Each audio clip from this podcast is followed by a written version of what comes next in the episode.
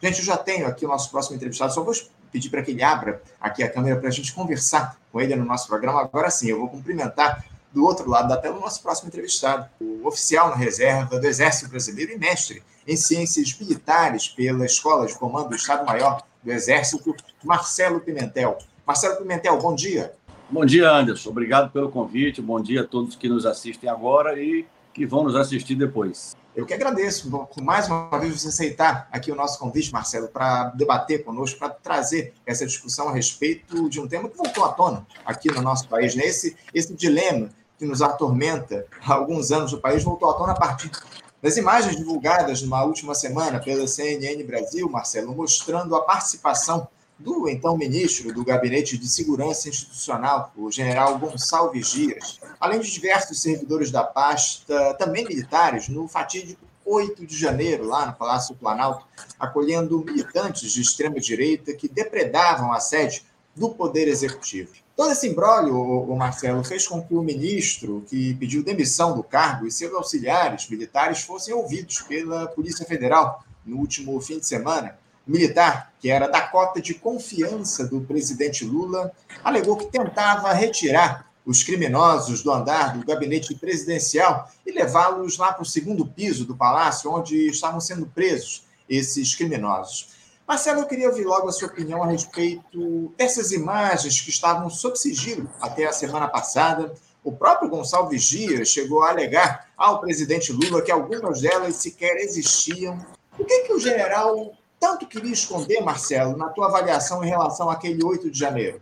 Bom, Anderson, em primeiro lugar, eu não acho que o general Gonçalves Dias quisesse esconder nenhuma imagem. Se ele quisesse esconder alguma imagem, ele não teria, atendendo ao pedido do STF, do Exército Brasileiro, por intermédio do Comando Militar do Planalto, que faz um IPM, e da própria Polícia Federal subordinada ao Ministério da Justiça, não teria entregue as imagens em bruto, 160 horas de imagens, a essas autoridades, né?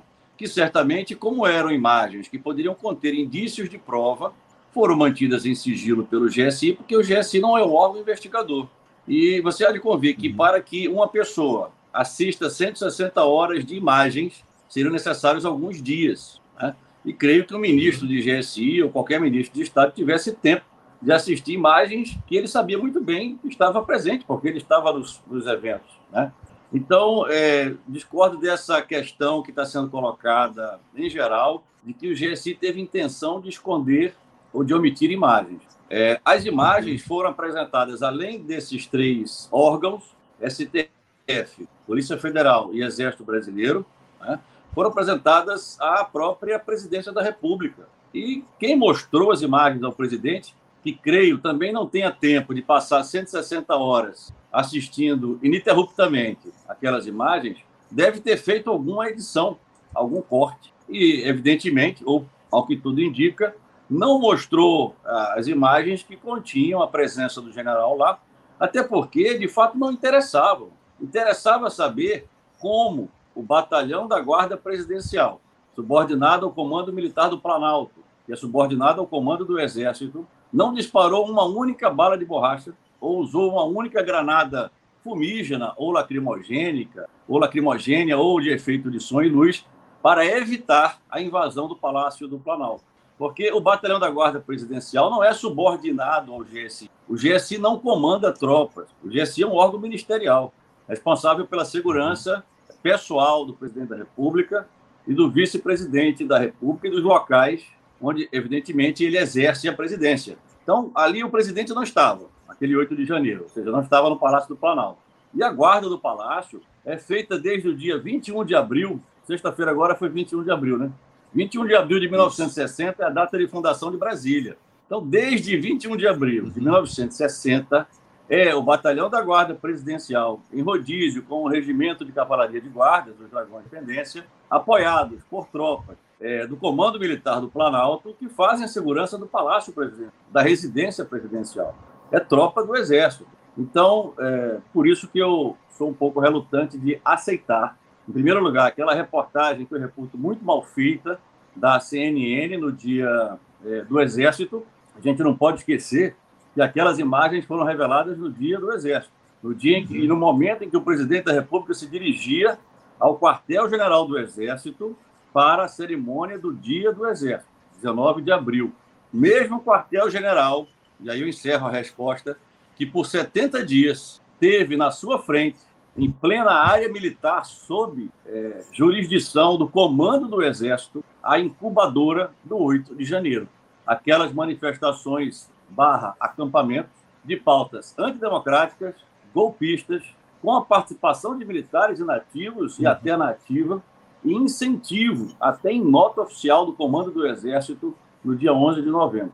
Então, é importante a gente é, entender que o 8 de janeiro não foi um cisne negro, não foi um evento não previsível, não uhum. foi um fato aleatório. Ele foi construído ao longo de dois ou três anos e na reta final, nos 70 dias de sua incubadora. A gente vai se debruçar a respeito desse debate relativo ao 8 de janeiro, o, o Marcelo, enfim, da, da, dessa construção da, do, do 8 de janeiro. A gente até debateu esse tema recentemente aqui no nosso programa, mas eu, eu queria que você uh, dissesse o seguinte: você acredita, Marcelo, que o general Gonçalves Dias teve algum tipo de participação no 8 de janeiro ou ele entrou de, de gaiato nessa história? Faltou pulso firme a ele para enfrentar os seus colegas de farda, retirando militares bolsonaristas do Palácio do Planalto? Anderson, tem que perguntar quem deixou o palácio ser invadido. Não foi o, o, o GSI. O GSI, como eu disse, não tem tropa. O GSI não pode, com a sua equipe de terno ali, civil, enfrentar manifestantes. Aquilo é uma atribuição da tropa. O general apareceu no palácio por volta de, acho que, duas e meia, três horas da tarde, quando o fato já estava consumado. Quando houve uma falha é, muito evidente que está sendo apurada por inquérito policial militar do Exército, do BGP, quando houve falha da Polícia Militar do Distrito Federal, que está sendo investigada e apurada em inquérito da, da Polícia do Distrito Federal, né, da própria Polícia Federal em relação a toda, todos os eventos. Então, aquilo sim que foi determinante para o fato. A presença do general G. Dias ali, ou a não presença dele, não ia mudar em nada o que aconteceu nesses 70 dias, no 8 de janeiro. Né? A gente não pode esquecer que aquelas pessoas que invadiram o Palácio do Planalto estavam desarmadas. Uhum. Elas não surgiram ali, naquele local. Elas vieram marchando, andando lá do setor militar urbano, essa área que eu lhe falei, na frente do QG do Exército. Isso. Aí eu posso fazer algumas perguntas sobre o 8 de janeiro em si. Vamos esquecer os eventos anteriores, de dois anos antes e os 70 dias. Vamos para o 8 de janeiro. É, por que se aqueles manifestantes já tinham dito que iam fazer aquilo, que iam marchar sobre a esplanada e, evidentemente, iam é, realizar atos muito parecidos com aqueles que aconteceram, eles falaram que, isso iam, iam fazer isso, porque eles não foram impedidos, lá no setor militar urbano, de descer o eixo monumental, que é o nome da, da via que, que passa lá no SMU tá? no setor oeste de Brasília, e vai para a direção leste, no sentido leste, chegando na Praça dos Três Poderes. Então, eles deveriam ser barrados lá no SMU. Segundo lugar, porque quando eles saíram do SMU, o comandante militar do Planalto, de imediato, não reforçou o Palácio do Planalto. Essa decisão não cabe ao GSI. Essa decisão cabe ao comandante operacional responsável pela segurança do palácio. Então, ele deveria ter, assim que os manifestantes saíram de lá, já que ele não bloqueou, deveria ter reforçado o Palácio do Planalto com a tropa que ele achasse conveniente para impedir o que aconteceu. Porque imagine um, um mundo, o um mundo sabendo que o Palácio do Planalto é guarnecido por tropas do Exército Brasileiro e que tropas do Exército Brasileiro permitiram que pessoas desarmadas entrassem no Palácio do Planalto, ainda que não houvesse expediente, não houvesse lá as autoridades, e fizessem aquela depredação, é, é, é, muito negativo para a imagem do Exército Brasileiro. Se o general Gonçalves Dias foi lá, ou qualquer outro que estivesse à frente do GSI, e veja que ele estava lá há seis dias, né? praticamente ele estava assumindo a cadeira, ele estava ainda sem saber quem era quem. Até porque quem nomeia qualquer militar para o GSI não é o chefe do GSI, nem, é, nem foi o general Heleno, foi o comando do Exército, por intermédio de um processo seletivo, de voluntários que se inscrevem no plano e, e, o Exército seleciona os mais aptos aos diversos cargos. Então, uhum. era muito recente a, a, o Ministério do General Gonçalves Dias, ele estava lá vendo o que aconteceu, certamente para reportar ao presidente o que tinha acontecido. E é óbvio que o presidente sabia que ele, estivesse, que ele estava lá. Afinal de contas, o presidente recebeu o relato dele do que aconteceu é, é deduzível que a pessoa que relatou tem algum conhecimento do que aconteceu, ainda mais é, sendo ministro do GSI, que tem seu escritório no Palácio do Planalto, foi ver até como é que estava a incolumidade do seu escritório, da, da, das dependências da sua equipe. Você sabe que o GSI é separado por uma porta de vidro da SECOM. A gente poderia cobrar a mesma Isso. providência do ministro-chefe da SECOM. Por que, que ele não foi lá no dia 8 de janeiro, ver uhum. o que uhum. tinha acontecido com as dependências da SECOM do governo? O ministro do GSI foi, viu e relatou. E entregou um pacote no dia 9 de janeiro, com 160 horas de gravação, para a Presidência da República, para a Secretaria da Presidência da República e para aquelas três autoridades que eu lhe falei. E aí a pergunta que eu faço e que eu acho que o jornalismo deveria fazer, que é importante, todo mundo se esqueceu. Quem vazou? Quem vazou somente aquele corte no dia do Exército Brasileiro? Uhum. Ora, eu já disse quem recebeu as imagens. Então, é preciso que a gente responda. E a Polícia Federal tem a obrigação de dizer quem vazou essas imagens. Não que ela contenha nenhum crime ou nenhuma atitude, na minha opinião, imprópria do general Gonçalves Dias e de muitos dos, dos militares do GSI que estavam lá, mas para ver é, quem descumpriu as suas é, condutas éticas ao vazar para a imprensa parte 160 horas de gravação com o claro intuito de é, indispor o ministro do GSI, que é reconhecidamente um amigo histórico do presidente Lula, até de caráter pessoal, com o governo, e ser ele. Apesar de todas as outras suspeitas e, e polêmicas em relação a outros ministros dessa grande frente ampla do governo Lula-Alckmin, o primeiro a ser uhum. demitido, justamente aquele que é o menos culpado pelo que aconteceu no 8 de janeiro. Essa é a dúvida, quem vazou aquelas aqui, a lei da moda, ela também questiona isso. Ó. Quem entregou a gravação da CNN? Marcelo, você teria um, um esse recorte das imagens lá para a CNN, as imagens que foram expostas no último dia 19, você, você teria uma, um palpite em relação a quem poderia ter entregue essas imagens para a CNN? Ah, seria, muito, seria muito leviano, Anderson, se eu fizesse um palpite. O que eu falei aqui, é, que eu é, uhum. sublinhei, é aquilo que se sabe publicamente. Isso aí já é uma informação pública. Quem recebeu as 160 horas de imagens brutas? É, o GSI era o detentor das imagens porque as imagens se referiam a uma instalação de segurança que é supervisionada pelo GSI, mas não executada totalmente pelo GSI, como eu já lhe falei, do Batalhão da Guarda Presidencial. A Polícia Federal recebeu para os seus inquéritos, uhum. em consequência, o próprio presidente, é, o próprio ministro Alexandre de Moraes, que é o encarregado, digamos assim, de conduzir esses inquéritos sobre atos golpistas, etc. A Polícia Militar, é, ou seja, os órgãos de segurança pública do Distrito Federal, que na ocasião estava sob intervenção, e curiosamente o interventor, o Ricardo Capelli, é o mesmo que assumiu o GSI agora, ao Exército Brasileiro, que está conduzindo o IPM, o Inquérito Policial Militar, a respeito disso que eu falei, da conduta do BGP, da evidente falha do Batalhão da Guarda Presidencial, que é uma tropa do Exército, em proteger um ponto sensível, aplicando a doutrina que nós aprendemos e exercitamos e o material que nós recebemos para fazer esse tipo de ação. Houve falhas. Então, o IPM do Exército está apurando essas falhas. Então, são uhum. essas. E a própria Secretaria da Presidência da República, que recebeu, segundo declarações públicas de várias pessoas do próprio governo, as 160 horas brutas de imagens. Então, é, talvez algum elemento, e aí eu não estou dizendo que é a instituição inteira, mas algum elemento de uma dessas instituições ou órgãos com algum interesse, e eu não reputo interesse público, porque as imagens, do jeito que foram editadas, ela teve uma finalidade muito clara de é, demitir ou forçar o pedido de demissão do general Gonçalves Dias. Né? Então, é, é, um desses órgãos, ou uma pessoa, ou algum grupo de um desses órgãos que fez esse vazamento nesse simbólico dia 19 de abril quando o presidente, pela primeira vez, estava lá diante da tropa do Exército, presidindo, né, e na, na condição de comandante supremo das Forças Armadas, e criou esse constrangimento.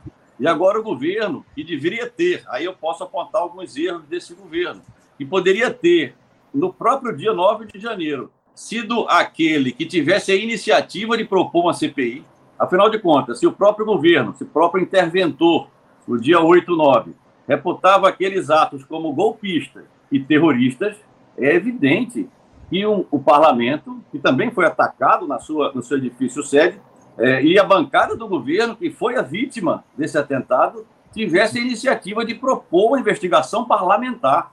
E veja que se inverteu a pauta. Foi a oposição que teve a iniciativa e colocou o governo na defensiva. E agora, ao entrar na, no requerimento para a instalação da CPMI, o governo já sai bastante prejudicado e, e vai ter que reconstruir a, a, a verdade dos fatos e tentar convencer a opinião pública e os parlamentares de que os principais responsáveis pelo 8 de janeiro Anderson, foram aqueles que incubaram os manifestantes que foram ao Palácio do Planalto, ao Congresso Nacional e ao STF no dia 8 de janeiro.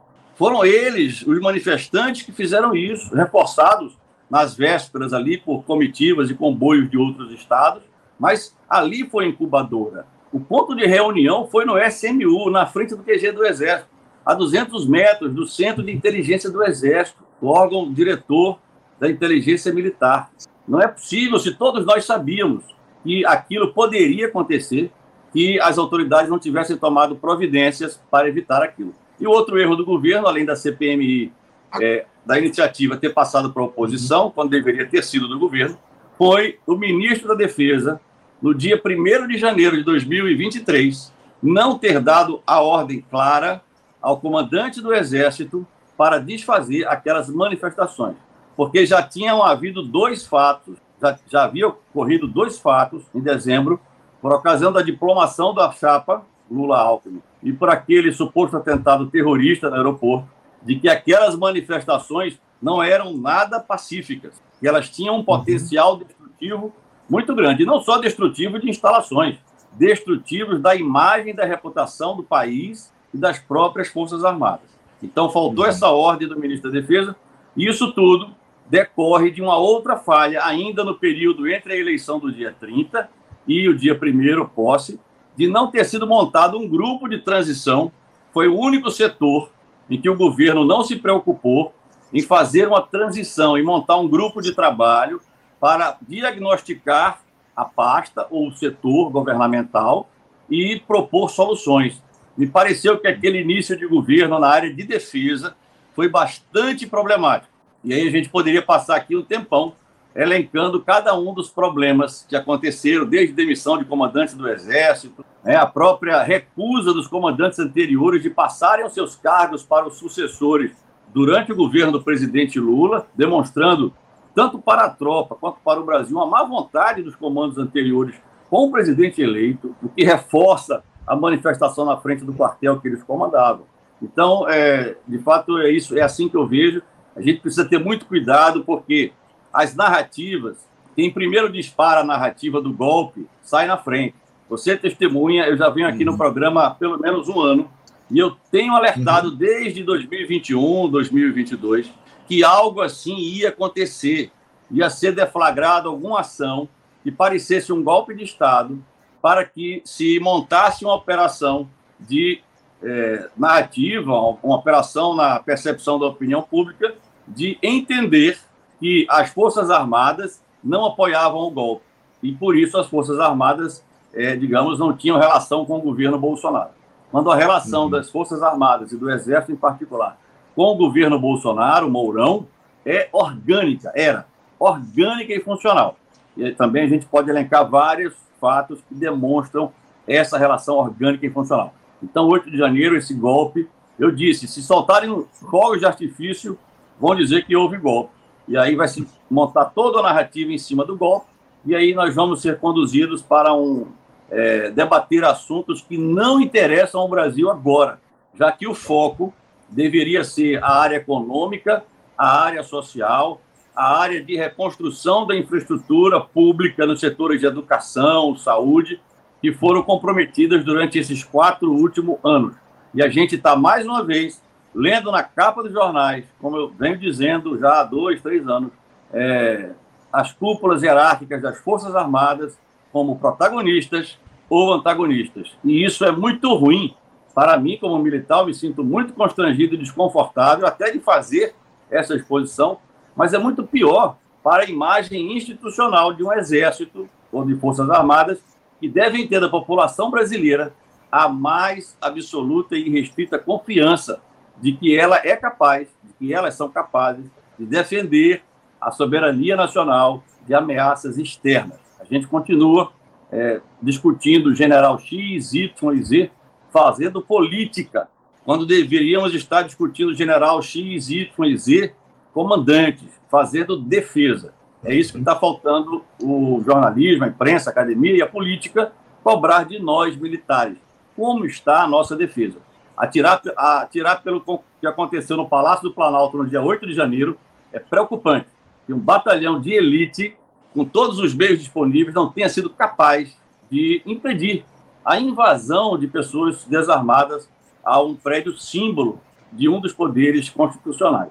Eu, eu concordo, Marcelo, em gênero, número e grau a respeito das responsabilidades que você trata aí em relação a esse episódio lá do Rio de Janeiro. Agora, diante de todo, todo esse enredo, o Marcelo, de todos esses fatos que surgiram, uh, você consegue identificar os quais o presidente Lula, em chefe das Forças Armadas, não montar aqueles acampamentos em frente aos QGs do Exército, em especial aqueles verdadeiros incubadores de golpistas, militantes de direita, quando ele assumiu o mandato no primeiro oh, Marcelo, por que, que, o Lula não tomou uma ação efetiva em relação a esses acampamentos golpistas em frente aos quartéis generais? Anderson, eu faço essa mesma pergunta e faria essa mesma pergunta no plenário, no parlamento, durante a comissão parlamentar de inquérito, porque era muito simples fazer isto. Não havia nenhum mistério em fazer. E bastava o ministro da Defesa, no dia primeiro, não digo no dia primeiro, que era a cerimônia de posse, aliás, uma cerimônia muito bonita, muito impactante, por tudo que aconteceu nos últimos seis anos, né? desde 2016 até é, 22. Então, seria simples, no dia 2 de janeiro, chamar o comandante do Exército, já que nada tinha a ver com a Marinha e Força Aérea. Os acampamentos não estavam na frente do TSE, não estavam na frente do Congresso, da Polícia Federal, da Polícia Militar. Estavam na frente do quartel-general do Exército.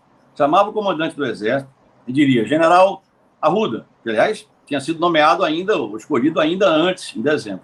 Quanto tempo o senhor quer, o senhor precisa, para desocupar as áreas militares que estão sob sua responsabilidade desses manifestantes ou desses acampamentos que comprometem a imagem do Exército, porque agora o presidente da República, Lula, é o comandante em chefe das Forças Armadas, comprometem a imagem do Brasil perante as nações do mundo, que veem um resultado eleitoral ser contestado na frente de um quartel do Exército, e para preservar a imagem do próprio governo. Aqui pertenço. Uhum. Estou falando aqui uma suposição, eu, ministro Múcio, chamando o general Arruda. Quanto tempo o senhor precisa? Uma semana, dois dias, por favor. Então, proceda essa desocupação. Se os senhores permitiram que ocupasse, os senhores podem desocupar.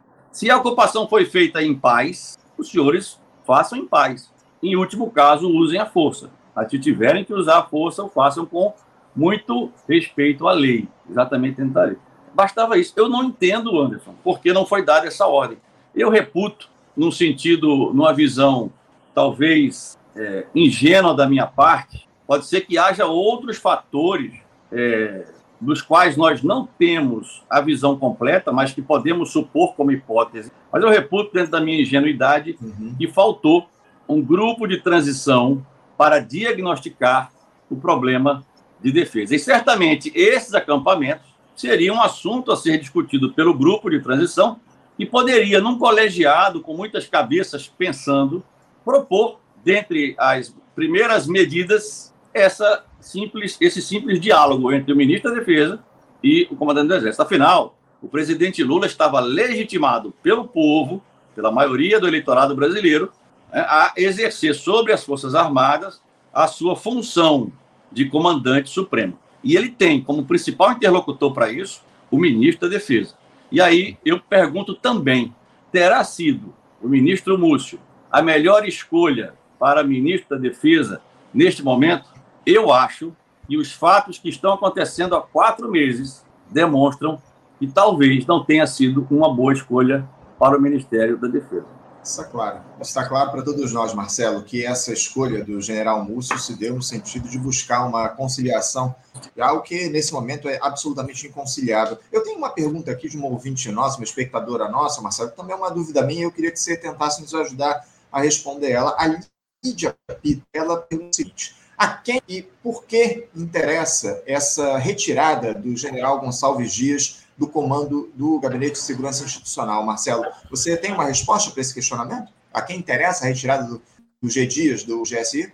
Bom, considerando, Anderson, e a, a pessoa que perguntou, né, é, que o general Gonçalves Dias é um dos poucos generais do Exército, dos que eu conheço, e eu conheço quase todos, que tem com o presidente Lula uma relação de amizade, eu acredito que essa relação ainda está mantida, né, que foi chefe da sua segurança pessoal por oito anos, no primeiro e no segundo mandato, e que participou é, da sua segurança como candidato, agora na recente campanha eleitoral, contratado, inclusive, não sei se contratado, não sei como é que foi essa relação, mas ele participou junto com o próprio GSI, que é responsável pela segurança dos ex-presidentes, você deve saber disso, né? O GSI também é responsável pela uhum. segurança do presidente Collor, do presidente Fernando Henrique Cardoso, do presidente é, Temer, do da presidente Dilma e, e, era do presidente Lula. Então, interessa a quem quer né, continuar criando a percepção de um presidente Lula inimigo das Forças Armadas. Para algum motivo, deve interessar essa narrativa. Interessa talvez também para quem quer tirar uma das poucas interlocuções que o presidente Lula possa ter no âmbito pessoal com o próprio é, a própria geração dos anos 70 porque o general C. Dias é da turma do general Mourão, de Amã, turma de Amã, 1975. Então, é, interessa aqueles que, na, na, própria força, foram, digamos, inimigos do general G. Dias, porque ele tinha estabelecido de 2003 a 2010 uma relação pessoal com o presidente Lula. E eu sou testemunha disso. Né? Eu servi no QG do Exército, servia no quartel-general quando o, o general G. Dias voltou em 2011, né, da, da missão lá de, de segurança pessoal do presidente Lula, para exercer um cargo no Exército, para exercer um cargo burocrático, lá cuidando dos inativos e pensionistas. E depois foi comandar a região militar lá de Salvador, sediada na Bahia, né? E não foi promovido a quarta estrela. Então havia questões, há questões em relação a é, general G. Dias e a sua geração geração do general Mourão, 75, 76, general Fernando, né, do general Teófilo, general Campos, que foi secretário de Segurança de São Paulo, ou seja, da geração que engendrou, você sabe que eu sempre falo nisso, engendrou a recidiva desse fenômeno sócio-histórico do protagonismo político das cúpulas hierárquicas das Forças Armadas, instrumentalizando as Forças Armadas como base eleitoral e militante para seus próprios projetos políticos, pessoais e coletivos político e ideológico, pessoais e coletivos. E eu apresento isso e vou aproveitar essa oportunidade que você me deu para fazer uma, uma indicação.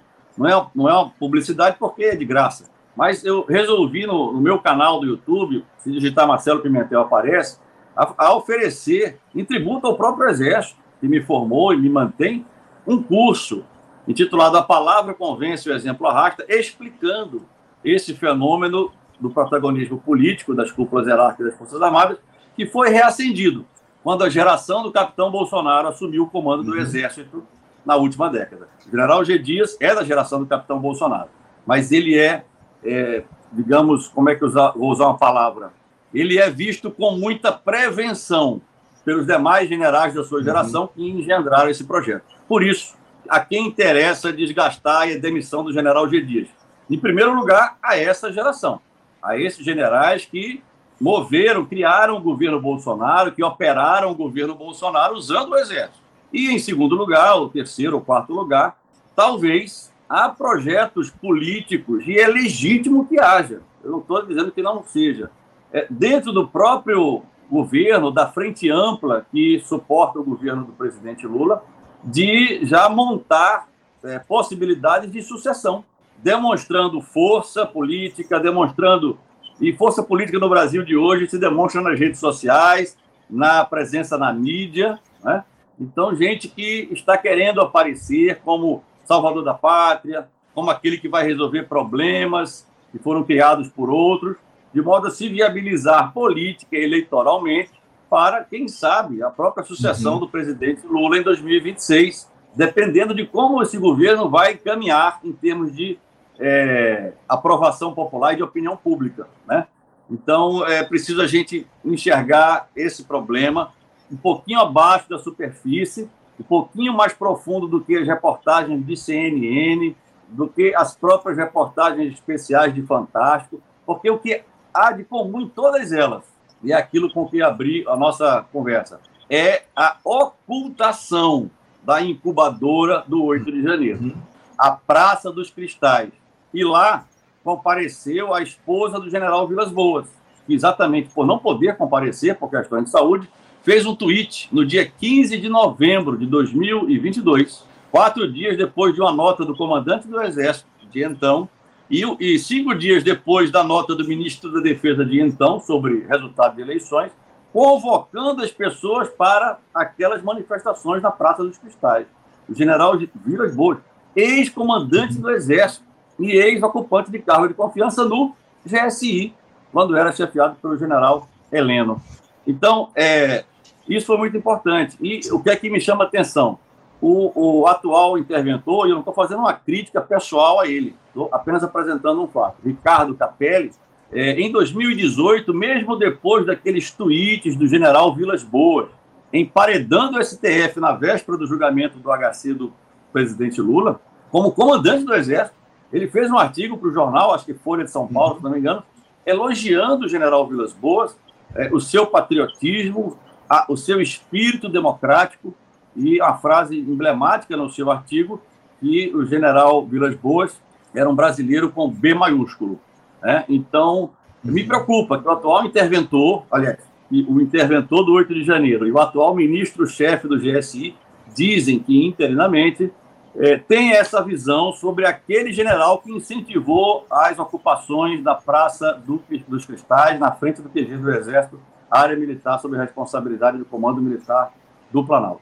Marcelo, eu, eu queria falar justamente a respeito disso, dessa postura do ministro interino lá do GSI, o Ricardo Capelli, porque ele enviou ao Supremo Tribunal Federal uma lista dos militares que estavam presentes no Palácio do Planalto do 8 de janeiro. Inclusive, esse pessoal acabou prestando depoimento ontem à Polícia Federal. Ele também deu uma entrevista ao site Congresso em Foco, acusando o general Augusto Heleno por um envolvimento dele nessa tentativa de intentona. Perguntou por onde anda lá o incentivador desse caos, né? o Jair Bolsonaro chamando de valentão, enfim. Você acha que vai bem o Ricardo Capelli nessas primeiras manifestações públicas, o, o Marcelo, em relação ao que a gente teve lá no 8 de janeiro? Ele, o Ricardo Capelli, que foi muito elogiado durante a intervenção federal lá no Distrito Federal. Como é que você observa aí esse início de atuação dele como interino no GSI?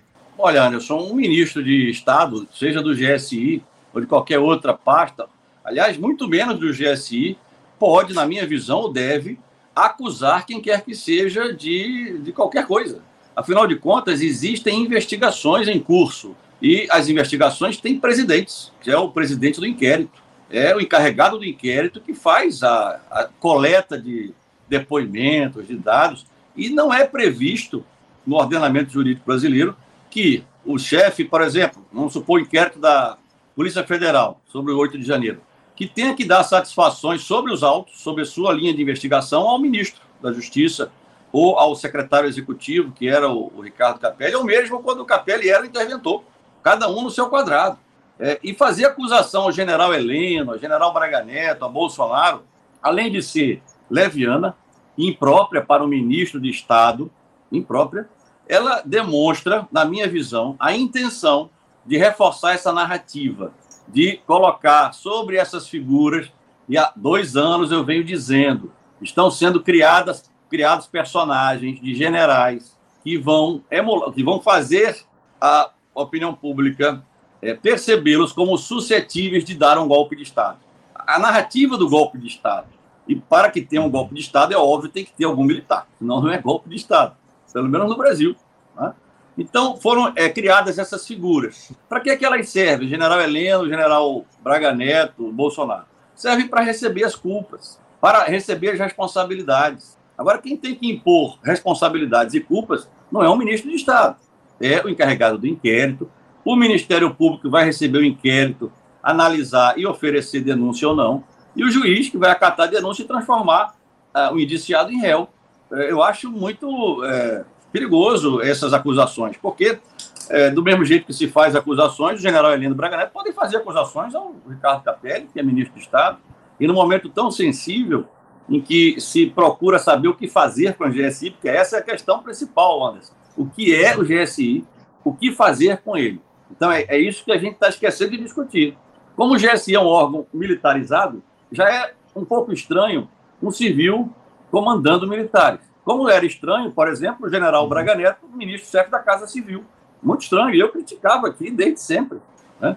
É muito estranho o, um civil chefe da Casa Militar, porque o GSI é a Casa Militar, uhum. historicamente, responsável pela segurança, pelo Estado-Maior Pessoal do presidente. Por exemplo, o famoso Coronel Cid, né, o Tenente Coronel Cid, o ajudante de ordens de Bolsonaro. O Tenente Coronel Cid é do GSI. O GSI vai desde a ajudância de ordens até a segurança pessoal das autoridades, presidente da República, vice-presidente da República e ex-presidentes da República. Então, é, eu uhum. acho perigosa essa manifestação, eu acho que está levando para o nível político algo que é investigação. Né? Então, me preocupa, porque não se pode chegar é, com esse ímpeto político num órgão que não é político, que não deve ser político, é um uhum. órgão técnico relacionado à segurança. E já foi retirada a ABIN do GSI. Né? A ABIN passou para um outro nível. Ainda se discutir se está no nível correto, mas saiu da, do guarda-chuva da ABIN. Mas ainda existem arcabouços normativos do governo militar Bolsonaro Mourão que não foram revogados, que dão ao GSI um papel político, que dão ao GSI um papel muito além daquilo que foi a, tradi a tradição das casas militares, mesmo durante a ditadura. Então, uhum. é importante estudar isto com profundidade. Eu acho que o GSI deve ser um órgão ainda, é, não para mexer agora, para mexer mais para frente, quando o governo tomar pé da situação, com calma, sem fazer acusações a X, Y Z. Porque, na verdade, o general Heleno não comandava o Exército, ele chefiava o GSI. O general Braga Neto não comandava o Exército, ele era ministro da Casa Civil e candidato a vice-presidente. E Bolsonaro não comandava o Exército. Comandante supremo das Forças Armadas não é comandante do Exército. Aquelas manifestações incubadoras do 8 de janeiro são de responsabilidade de quem comandava o Exército. E aí não é só o comandante do Exército, é o alto comando do Exército, que é o órgão consultivo do comandante do Exército que diz: comandante, isso não. Comandante, será? Será que a gente vai deixar essas manifestações aqui? A partir de agora, qualquer manifestação política pode acontecer aqui, se a gente deixar essa. É o caso para o Exército servir de, de plataforma de reivindicação política para quem quer que seja. Se eu estivesse no comando do Exército, eu, e se me perguntassem a minha opinião, eu diria: temos que impedir essas manifestações. Aconteceu, temos que desocupar as áreas militares do comando da frente do QG do Exército. Então, é, Marcelo, é, é, Não, não, achei interessante essas declarações, e agora cabe a ele uhum. e provar que o general Braga Neto, Heleno, etc., e Bolsonaro é, foram lá na. foram os incentivadores daquela manifestação, que tentaram dar um golpe de Estado. Né? Ele trouxe para ele agora o ônus de quem acusa, provar a acusação. Marcelo, a gente precisa ficar de olho em tudo isso que está acontecendo no nosso país em relação às Forças Armadas. Conta contigo aqui para a gente continuar analisando ao longo dos próximos meses todo esse embrólio relacionado ao 8 de janeiro. Eu quero te agradecer muito, Marcelo, a tua participação conosco. Muito obrigado por você conversar aqui no programa. Eu te desejo uma ótima semana de trabalho e deixo um abraço forte. Obrigado, Anderson. Um abraço a todos que nos escutam. Tchau. Um abraço, até a próxima. Conversamos aqui né, o que é oficial na reserva do Exército Brasileiro e mestre em ciências militares pela Escola de Comando do Estado-Maior do Exército e trouxe aqui para a gente a opinião dele em relação àquele episódio lá do 8 de janeiro, um suposto envolvimento do ex-ministro agora do Gabinete de Segurança Institucional, o general Dias, em toda hora, questões sem respostas, e a gente vai continuar acompanhando todo esse caso aqui no nosso Faixa Livre. Você, ouvinte do Faixa Livre, pode ajudar a mantê-lo no ar. Faça sua contribuição diretamente na conta do Banco Itaú, agência 1964, conta corrente 03004, dígito 1. Essa conta encontra-se em nome da Associação de Funcionários do BNDES, a AFBNDES, uma das nossas entidades patrocinadoras, mas seus recursos são destinados exclusivamente para o financiamento do nosso programa. Você pode fazer a sua doação de qualquer valor utilizando também a nossa chave Pix, que é ouvinte@programafaixalivre.com.br. Sua contribuição é fundamental para a manutenção desta trincheira radiofônica no ar.